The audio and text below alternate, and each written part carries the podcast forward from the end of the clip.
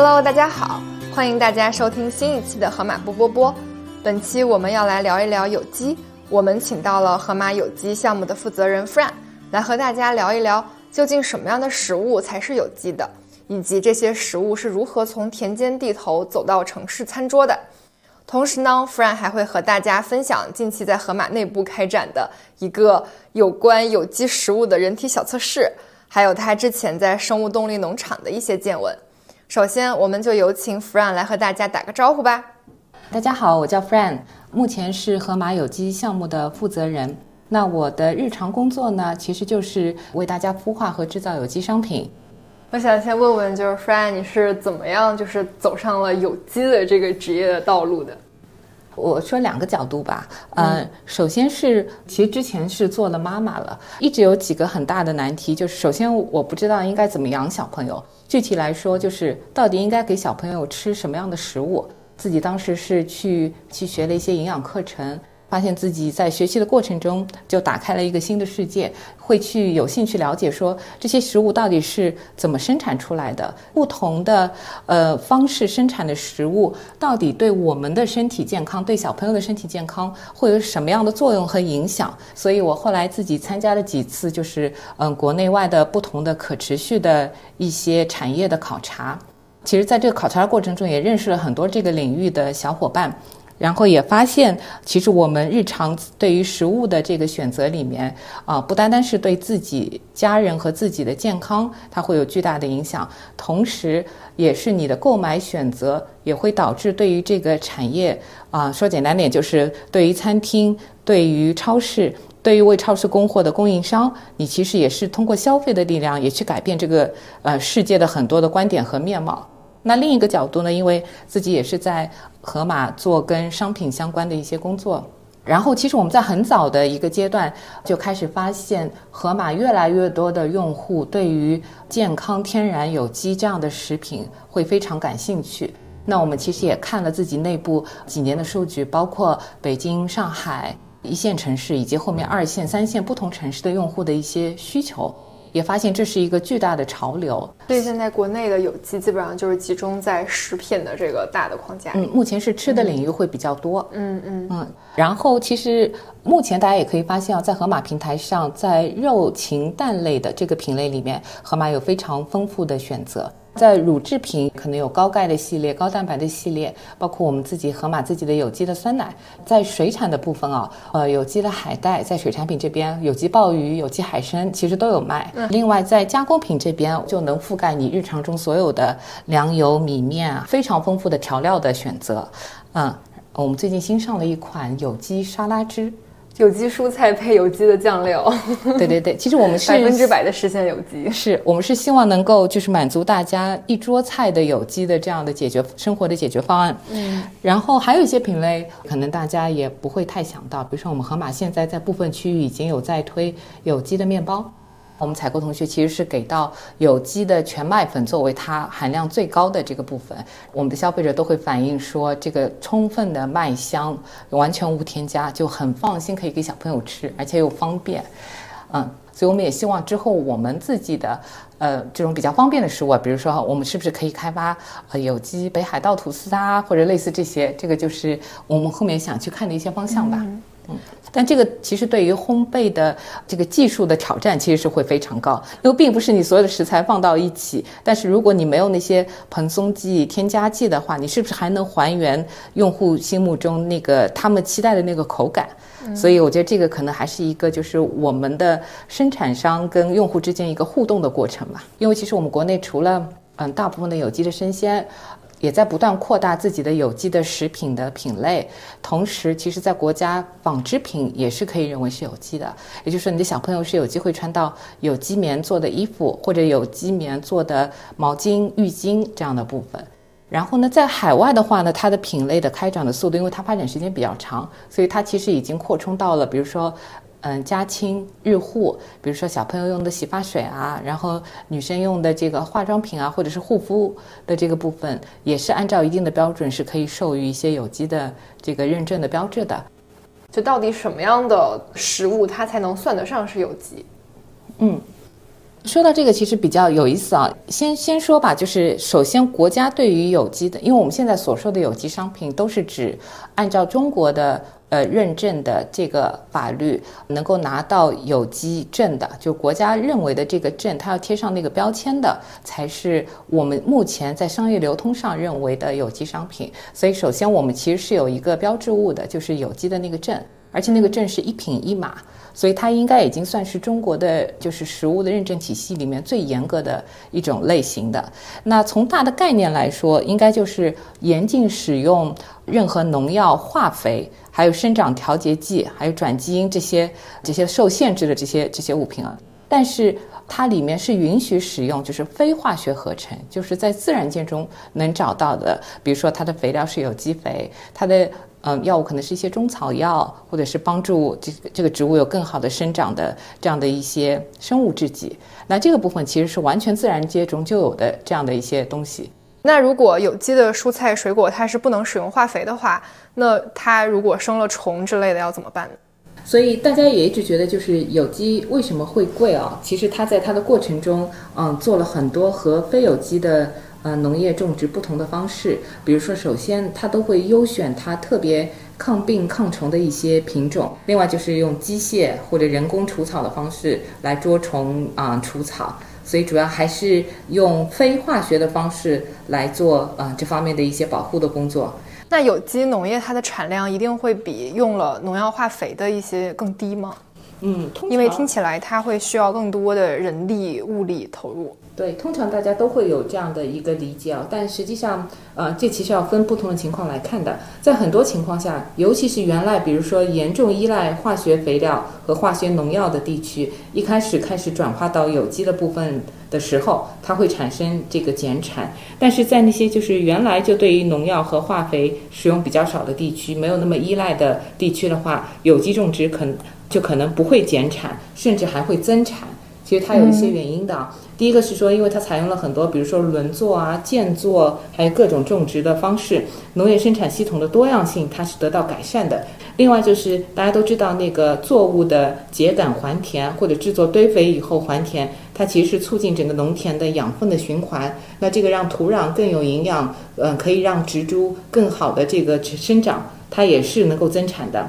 嗯嗯，因为有机的，就是生鲜的话还相对好一点啊，就是包括你的，因为它是初级农产品和加工品嘛。但实际上对于加工品会要求更高，这个里面就是对里面每一样食材都要求对它进行有机的认证，同时这条生产线也要完成国家的有机的认证。包括你后面的可能运输啊，到仓的处理啊，一直到门店，这里面都有非常严格的要求。所以它有机不单单只是说我不使用化肥农药，那其实只是一个入门的，就大家通识的一个概念。那它整个过程中有非常详细的操作的指南。嗯，那 Frank 可以给我们举一个具体的例子吗？比如如何成为一杯有机牛奶？啊。那这个里面其实重点就是三个部分是我们重点关注的啊。首先，这个牛吃什么，就是我们说饲料来源是什么；第二个是说奶牛的饲养方式是什么；然后最后就是牛奶是怎么生产的。那么从饲料来说，就了解有机农业的呃奶牛其实是一定要食用经过有机认证的牧草或者饲料，然后奶牛喝的水也要达到人的生活饮用水的要求。然后从饲养的方式来说的话呢，其实奶牛饲养一般都会用放养在家集中的这种牧场管理方式，而不是采取圈养啊，呃是或者是拴养啊这样限制它自然行为的这些饲养方式。所以通常呃有机奶的奶牛它会有更多的户外活动时间，也不会强迫喂食。所以我们经常去看一些有机的呃牧场的时候，会发现这些奶牛是非常喜欢人的，而且基本上我们看到的情况，奶牛都在露天享受阳光啊阳光草地的这样的一个氛围吧。嗯。然后第三个过就前面说的整个生产的过程啊，因为呃有机牛奶的生产过程，它也是要尽可能的减少对于环境的负面影响，包括动物的痛苦，所以呃一般来说会定期对奶牛做身体健康的检测，然后也会使用一些就是天然的，比如说植物的制剂啊，呃然然然后结合一些兽医，还有针灸，还有顺势疗法这样的一些疗法来防止奶牛生病，然后整个有机牛奶的生产加工。然后包装、储藏还有运输的环节都必须要有完整的记录档案，然后严格执行有机认证的标准，每一瓶牛奶上面其实都会有我们的有机认证的这个证，嗯，帮助大家能更好的识别有机牛奶。刚听到就是有一个针灸，就是这个针灸是要做给牛的吗？还是？对，就是帮奶牛治病的一种方式，所以它其实是这个待遇是享受的非常好的。嗯，做有机的奶牛应该还是相对比较幸福的。嗯。我记得前两年比较有意思的是，之前冰淇淋我记得好像还没有开有机的目录。然后好像去年是开了的，所以我们在市场上是有机会吃到，就是你的食材主要的成分都是由有机的呃食材组成的，嗯，那就是有机的冰淇淋。那尤其是它的工厂的产线，它要有单独的有机的产线，就这条产线上面只能生产有机的商品，要求真的很多哎，有机。嗯，所以它对于认证的要求，对于这个厂商的要求是非常高的。这也意味着。如果你只是出于对于商业的兴趣来做有机这个事业，和你真正认同这套可持续的方式。来为大家生产食物，那么你对于这些难度的挑战能够坚持下来的这个决心是完全不一样的。嗯，所以能够大家发现市场上有一些从事有机行业的生产商、种植商，他超过十年以上的，那都是在就是整个有机在中国还没有成为很 popular、很流行的品类之前，人家就认认准了这条就是绿色发展的道路。那个时候就开始投入来做，你会发现有各种各样背景的。他之前可能要么做房地产，要么做其他的贸易，或者做其他的事业，就是非之前的农业的从业者，我们叫新农人。你有跟他们聊过吗？就他们是什么样的一个契机，突然间从一个房地产的经营营者变成了一个农人？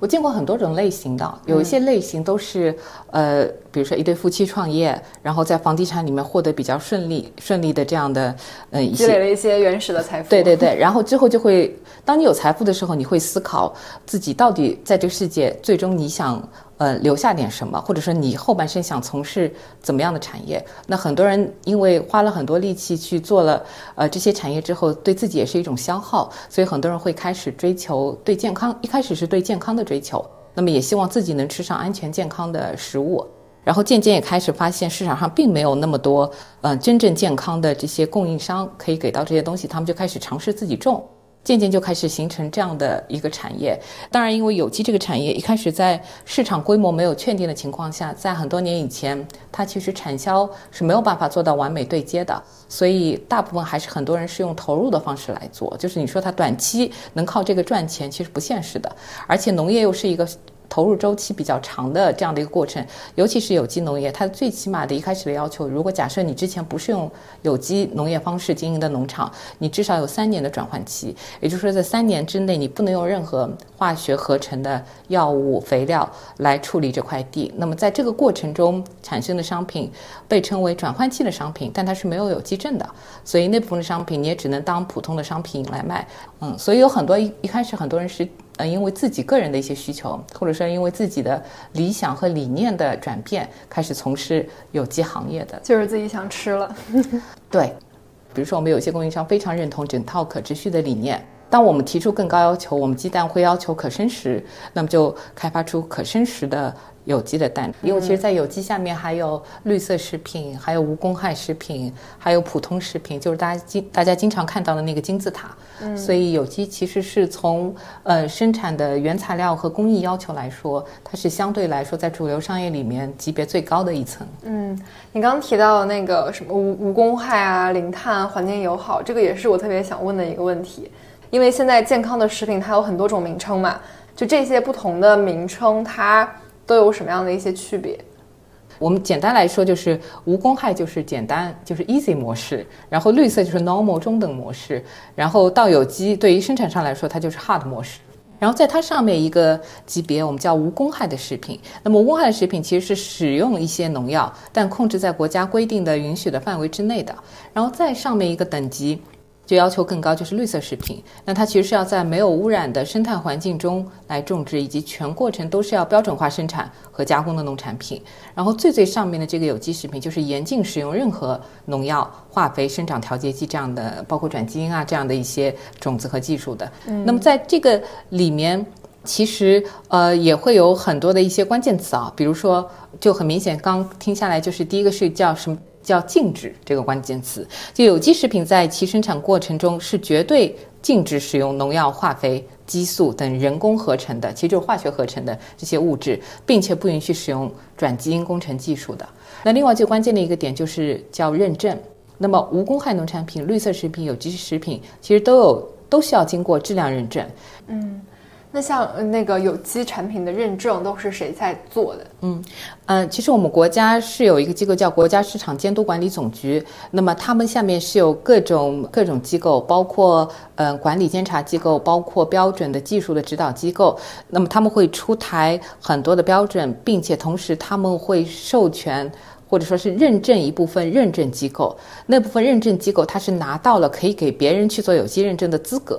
所以，我们也会根据就是不同认证机构的特长，会引入相应的有机商品。那当然，国家每年都会对认证机构进行考核。那有一批，比如说认证机构，就是你给了钱就能拿认证的机构，都会不断被淘汰掉。嗯，那比如说你在选择这些机构的时候，你会比较看重的几个因素是什么？嗯，我们一般会跟这些就是非常珍惜自己羽毛的这样的认证机构来合作。那有的呃，有很多认证机构，其实它原先是。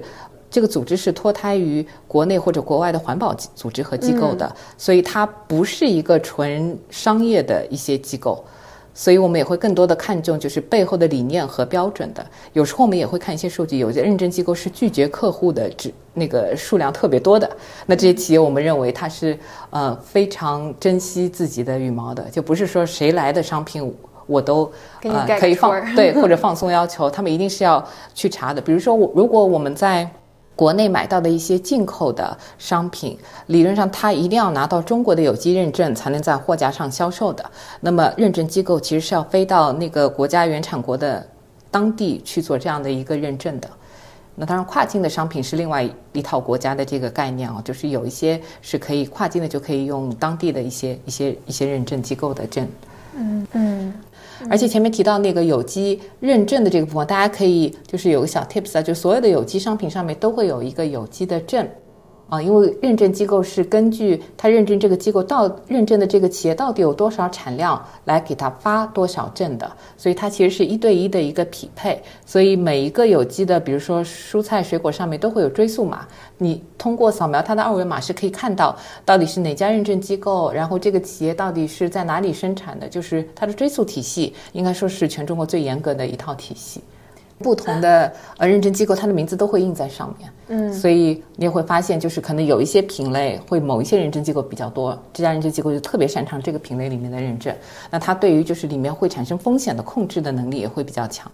还有一些认证机构会一直追求，它会把全球的各种呃就是先进的呃有机环保的认证体系不断扩充到。嗯，填充到我们这套认证体系里面，比如说他们也会有类似公平贸易啊，或者说是雨林认证啊，还有比如说嗯动物福利啊，他们都会不断的就是把这些体系能够加进来，这样也帮助嗯生产商能够让自己真的按照这种体系下生产的商品能够被用户识别到，那么用户也可以明确说，我喝的这个牛奶的这个这个奶牛的确是在这样的环境下面生长生长起来的。什么样的才算是给动物提供了福利？我之前有去嗯参观过好几个企业，我记得印象比较深刻是我们有一部分的有机鸡蛋是在安徽山上生产的，然后当时坐坐在那个就是他们养鸡场的那个地上，抬头看一会儿就会有白鹭啊什么的那些飞过，就平时你你在其他地方很难看到，就是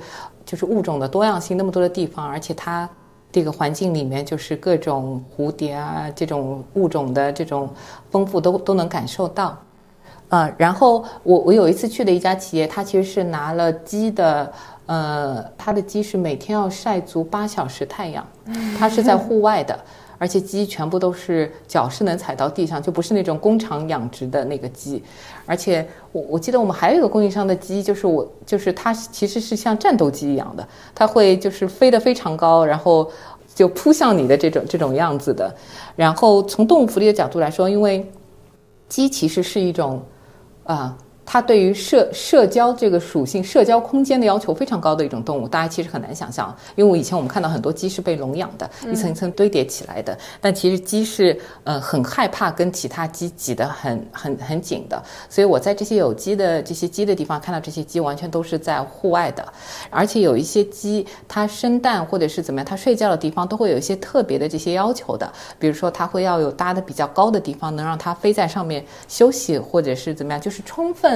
晨习研究这个动物原来天性的环境是怎么样的，尽量嗯考虑到动物在这方面的一些角度。那么它其实对于饲养的密度，对于给它们的光照、喝什么样的水、日常有什么样的运动啊，这方面都会有自己的关照。我刚刚讲的都是我们自己河马的供应商嘛，那我可以讲一些在国外看到过的一些，因因为我曾经去过好几个，就是嗯在美国的生物动力的农场。那他们其实都是以呃牛为核心，就是用牛的粪便发酵作为整个农场的所谓就是肥料的来源，也是整个农场的生命力的中心。动物跟植物之间有一些自己的路径，都是能交互的。那另外就是嗯，他们的花园、他们的农场都特别的漂亮，而且通常也会成为很多。嗯，小朋友还有是旅人的一些教育的中心，那么它里面核心还是以就是人跟植物还有动物和谐共处的方式来做商业化的一些生产。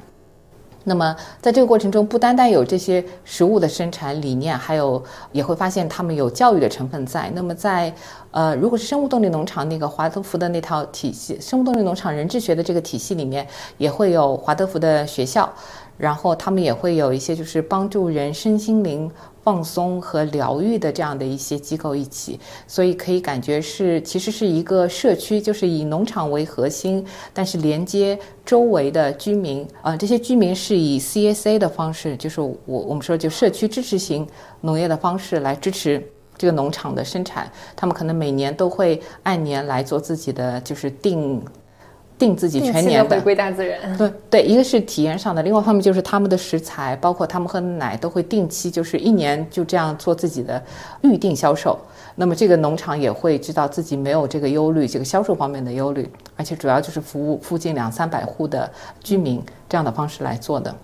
国内会有类似的这样的实践吗？国内我们现在在云南一线城市的郊区，包括在浙江那边，我们也看到非常多的这样的一些试点。但现在就是大家要要看的一个平衡点，就在于到底我这个企业是以啊做供应的这个为主，还是说我一部分供应，一部分体验？因为之前我们盒马也有上线过，就是。一亩田的这样的计划，对吧？然后就是大家周末可以，你定了这样的一块地，你可以来体验种植啊。然后农场会替你做这个植物的养育的工作，然后到收果实的时候会请你过来一起收。嗯，其实它同时是一个更深的理念，就是不单单是通过吃来跟自然连接，也通过在这个过程中能够让大家更了解，就是农业是怎么回事，就自然中嗯植物是怎么生长的，你吃的食物到底是哪里来的？嗯，那这个也是非常有。意思的一个一个点，对，就是刚提刚刚 friend 提到了那个我们的共享一块地的那个活动，然后最近刚刚好到了那个收获的季节，就是很多同学就在网上晒了自己那个地里面种出来的那些红薯，每一个地的那个收成都是不太一样的，其实还有点像在开盲盒。对对对，这个特别有意思哦。嗯，那像一般人如果去到那个农场里面，他们都会做一些什么样的活动？嗯。因为我之前有送我们家小朋友去过生物动力农场的夏令营，因为我是不能陪在那边的。我后来听他回来以后跟我说的是说，他们会轮流值班，然后早上五点的时候轮到值班的小朋友要起来去喂动物，啊，他们有喂鸡、猪、牛、羊都有喂，啊，尤其是喂牛的那那个部分工作量会比较大一点，还要挤牛奶，但是小朋友早上就很早就开始起来了。嗯，然后他们会有很多的自然教育，就是比如说上午的时候是一定会有去小溪里面趟水，小溪里面和附近的池塘里面去游泳的这样的经历。呃，基本上小朋友在那边待了个十几天之后，你会发现他黑的不得了。但是我们家小朋友很明显就是待了十几天之后，我给他量了一下，大概长高了两厘米，就是一直在外面晒那个阳光。啊，就这个维生素 D 天然的合成，就在这个农场的环境里面就是这样，而且他学会了很多这种用自然的植物来做装饰品的技能。嗯，然后我还发现他，比如说路过哪里，就会在那个农场里面会拿一个花吸它的花蜜，而且认识了很多植物的物种。然后他们的烹饪课就是自己采摘食物，自己来烹饪的。在爷爷奶奶的视角里面去看的话，就是自家比如种出来的菜，就比如什么土鸡蛋呀，或者是自己地里面培养出来的菜呀，这种的，它算是有机的吗？就它跟现在大家所提的有机的概念里的产品有什么样的不同？嗯，我我觉得首先啊，就是你要对你家里种植的这块土壤，嗯，要有一些清晰的认知。如果你这个土壤从头到尾都是没有经过任何化学污染的，那么你可能初步具备了这方面的一一个基础。嗯，但是最好去做一个检测，嗯就是土壤的取样，来看你这个土壤里面的抽查里面的农残啊，或者是其他的一些部分。那另外，其实你也知道，就是我们在我们的现在有机讨论范围里面认为的有机是要有检测机构认证，然后最终会给你发一个证的，就是你这你你这个地方是符合他们的检测标准的啊。当然，你可以说你家里人做的这个方式。是祖祖辈辈都是有机方式生产的啊，那这个首先是你家里人在农业方面的这个认知和底子是非常高的，按你。按照我们商业的方式来说，你没有拿到那个证，你就是在环节中是有缺环的。但它当然会比就是明确的用了农药化肥的这样的食物要健康的多了，就是在在环境污染物的摄入方面是要安全很多的。嗯嗯，对，所以感觉有机它是一个天然的和环境保护联系在一起的一个话题。对它其实最早有机这个运动出来的时候，它就带着环保的这样的一些一些概念在里面。嗯，然后另外另外还有一个从健康角度的理论，就大家现在应该也觉得，呃，其实你体内的菌群也是一个非常重要对你促进的帮助。那么其实有机食物的它那个土壤，大家都会知道又松软，呃，在东北有很多很松软黑金的这种这种土壤，那那个里面它是有非常丰富的菌群，那些菌群它会通过食物带到你的体内，它是都是你肠道内非常好的有益菌，所以我们也希望自己的肠道里面有非常好的菌群，而不是有有一些就是不好的或者单一的这些菌群，你抵抗整个呃冲击的世界冲击的能力也会比较弱。然后现在比较国际上比较流行的一些方式，还有人去做自己的菌群的肠道菌群的这样的一些测试。嗯，像我们公司内部的话，其实也正在做这样的一些试验啊，就是我们公司内部有一些有机爱好者，然后有机人体试验，对对对。对这个其实蛮有挑战的，就是呃，我们最近刚做的就是第一版的，就是初级初始值的设设定。我们去找了一家环境毒素，就专门给医学院来做这方面测试的机构。那他们原来本来更多的是为孕妇提供备孕之前的身体的检查的。然后当时我们跟他们提到这个信息之后，我们我们质量管理的团队同学把日常会用的比较多的农药、抗生素做了一个列举，我们在里面大概挑了几个项目，不同的同事都去做了一下检测。然后我们想在过一段有机生活之后再去做一次检测，看身体的环境毒素会不会有怎么样的变化。但是在初始的检测之后，我们就发现有一些区别，就是我们不同同事的检测值是不一样的啊，尤其是有一些就是吃有机菜时间更长的同事，他的环境毒素超标的数值是明显低于可能会比他年龄更年轻，就这种毒素累积时间会更短的同事。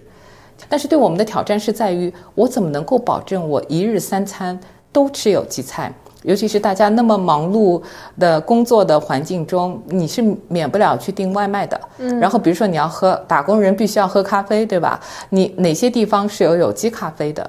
嗯，然后你要喝的茶，真的哪里有有机的茶？然后你日常的饮食里面。因为在国内的素食，国内的有机餐厅是有一整套严格的认证的，但是目前并不多。嗯，那么你怎么能够吃有机的食品？要坚持吃有机菜，其实是就我们现在情况挺难，因为我们现在还是以呃初级农产品为主，就是你得自己去烹饪，像。有机烘焙有面包吧，你也不能顿顿都吃有机面包，对吧？所以这其实是对有机商品的加工或者说是便捷的这些商品的生产提了更高的要求。嗯，如果假设有一些简单的有机商品的，啊、呃，我不知道，比如说预制菜或者说是净菜，是不是可以降低大家做那个食材烹饪的这样的一个难度？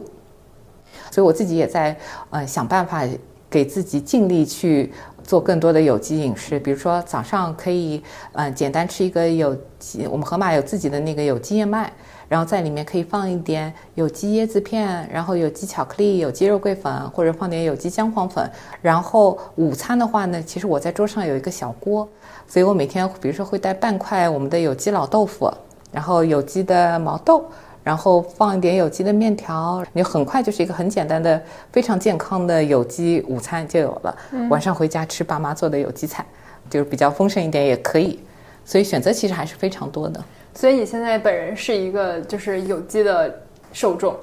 我尽量往这个方向走，但有时候会嘴巴馋的时候，可能比如说周末的时候还会再有外面就餐的这个经验嘛。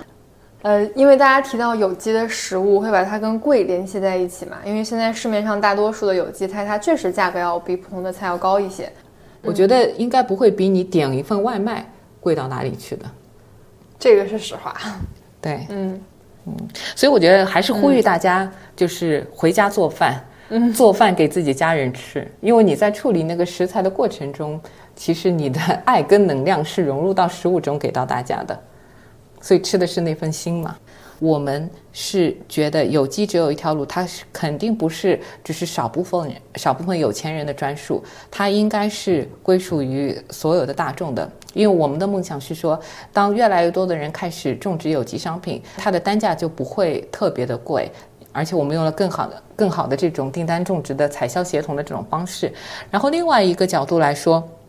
现在很多有机菜，它贵在哪里？就是因为它这块地大量的产出不是当做有机菜给卖掉的。那很多商品，因为它找不到对接的渠道，它就当做普通商品卖掉了。那么它有一部分当做有机商品卖给你的时候，它一定会把那部分当做普通商品卖掉的成本也嫁接在你这个上面。所以这个是我们希望能够拉通用户跟生产者之间这样的一个关系，能够让有机菜的成本回归到它本来应该的那个成本上。嗯，它本来应该的成本是什么样子？它本来应该的成本，其实它最大的成本，就是首先它在用农药化肥的这个成本是省下来的。那么，呃，它要改成用就天然的这个方式来种植，在很多我们看到有机农场，它最大的一个初期的投入都会是。呃，一个有机肥的生产的中心。那另外，它的成本可能在于呃物理人工除草的这个部分，但是其实它最大的成本在于它浪费在地里的那些食材。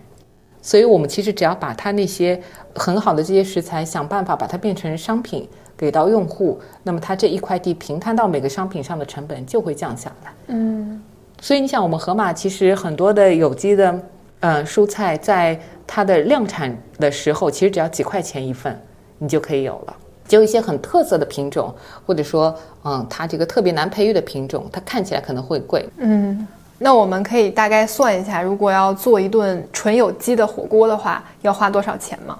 哦，这是一个好问题，因为现在秋天到了，大家都到了这种滋补温暖的这样的季节啊。其实大家如果可以打开我们盒马 App 的话。嗯，在第三排的横划圈里有一个有机的入口，在这个里面会能看到我们给大家做的这个生活方案里面有一个就是完完全的有机食材来吃火锅。其实，在涮料里面，比如说我们的有机的肥牛卷三百克的是三十几块钱就可以有了，然后我们的黑山羊啊，黑山羊三十几块钱就啊非常多的这样满满一盒的羊肉，还有我们的羔羊肉，羔羊肉稍微贵一点点啊，四十几块钱一盒就能够吃了。菜的话，大家其实也是可以发现，比如说我们的一份有机青菜四块几啊，胡萝卜如果做底的话六块几一份，那基本上嗯香菇啊七块多也是满满一盒了。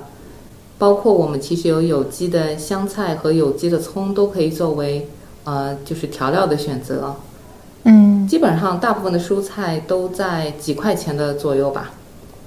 所以涮的蔬菜应该是可以非常的丰富的。那我们就具体，比如说以两到三个人吃一顿火锅来算，三份肉，五六份菜的话，基本上两百。菜大概比如说三花掉三四十块钱，对吧？五六份。嗯。然后肉的话，如果是三份肉的话，加起来基本上应该是一百多，一百出头。对，那基本上就是。我觉得两百块之内可以吃的非常丰盛，嗯，还甚至还可以再加两瓶牛奶。对，当然，我们还有很多的这个，其其实如果想吃的非常饱饱的话，还有很多有机的面条啊、荞麦面啊，啊，都可以做很好的补充。嗯，我觉得大概一一般溢价在跟普通的比，也就百分之二十到五十之内的溢价吧，就看你点、点什么类型的食材。嗯，我也跟大家也推荐很多有意思的一些书和一些纪录片，大家也可以听听外面的各种各样的声音，然后来可以选择出自己的一个饮食的理念。那我我最近受到比较多的呃一些影响，就是我可以讲讲给给大家推荐的书单哦。可以可以一个是说，嗯，我先插一句，Fran 推荐的这些书单，大家都可以在 Show Notes 的底部找到。嗯，一个是之前大家说到的那个《寂静的春天》，这个是大家可以看一下的。这个其实在几十年前就已经提出了对环境的这个危机啊。然后呃，另外 Michael Pollan 的一个叫《杂食者的两难》这本书，其实讲了他研究了很多关于食物的发展体系，然后啊，作为人类面临的对于食物选择的一些困惑都在里面。然后另外有两本书其实是有国内的版本的，一个是 Michael Greger 的这个 How Not to Die，就是怎么样不死，但它中文翻作救命。这本书真的非常推荐大家看，里面有非常多的事实和案例，几十年的研究，包括很多的案例来来最后引向大家说，在这个世界环境中用什么样的饮食方式能够对你自己更好，对家人更好，对地球环境更好。那另外有一本就非常著名的啊，叫 Doctor。Colin Campbell，他他做的当初的一本书叫《救命饮食》，他其实嗯比较出名的是他的英文的那本原著啊，叫《The China Study》，一个对于中美两国合作的对于癌症的一个筛查，然后那个筛查是拿了中国的大数据的样本，也是那个时代比较少见的一个大数据样本。基于那个样本，Colin Campbell 得出了非常多的结论，包括他之后呃也参加了东南亚的很多的蛋白质饮食的一些研究和挑战之后，总结出来了很多的方式。当然，围绕那这本书之外，他们还出了很多的食谱。那么从那个角度里面，我们也会发现，就越来越多的饮食理念现在推向为，呃，就是有一部分理念会认为叫 WFPB，就是 Whole Foods Plant Based，就是我们尽量吃完整的食物，然后尽量摄入以植物为基础的食物，可能对呃大家个人的健康，还有对整个地球的环境会更好。当然，就是呃以植物为基础的食物，这本身怎么吃好它是一门很深的学问。因为你一不小心就吃成了营养不良，啊，当然就是说大家会觉得说营养不均衡，其实大家日常饮食中你不是这个吃多了，就是那个吃多了，其实，呃，各种各样的营养不均衡吧。所以我还是鼓励大家自己去，嗯，看书去研究，然后找出一套自己身体力行、能能践行的这样一套饮食方法吧。而且，其实你的身体从原来的饮食方式转变成新的饮食方式，也需要时间。和肠道菌群的适应，所以都是鼓励大家慢慢来，然后量力而行。那另外，如果是对健康还有就是食品背后的生产有兴趣的呃听众们，也可以去看一些呃纪录片，像 B 站啊一些视频网站上面都有。比如说有一个非常出名的纪录片叫《Food Inc》。食品公司，那背后其实有挺多挺有意思的角度和呃视频的一些资料的。还有一个啊，就是影对我影响比较深的一个纪录片叫《Fox Over Knives》，它其实说餐刀胜过手术刀，就是说你的健康不要到等到你要动手术的时候才关注，你应该在饮食通过饮食方式的时候，通过餐刀就来解决你身体的一个健康的部分。所以我觉得这些都是可以引发大引发大家对于啊饮食的选择的一些不同的角度的观察吧。嗯嗯，对，我觉得刚刚提到那个就是慢慢的去过渡自己的一个饮食的。整个的食谱是件很重要的事情，不要一下子让自己就是，比如突然间开始纯吃蔬菜了，然后变成营变成营养不良。我觉得这种事情是完全可以规避掉的。嗯，对，因为我觉得就是因为世界上的理论又非常的多，嗯，然后总有各种成功案例啊，这个人奇迹治好了这个病，对吧？那个人怎么怎么样了？我觉得每个人还是要用自己的身体去感受，就是你要找回自己跟自己身体的连接。然后你真的能感受到什么食物吃了对你好还是不好？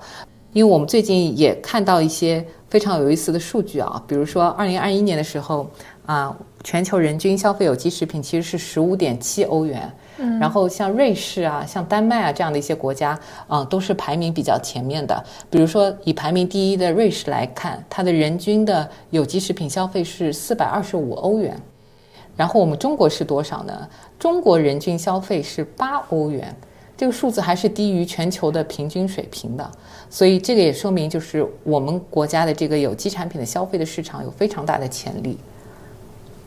嗯，所以我们也希望能够有越来越多的呃，之前把眼光放在国外市场的这样的合作伙伴，能够来找到我们，能够把更多的好商品留给我们自己国内的用户。嗯。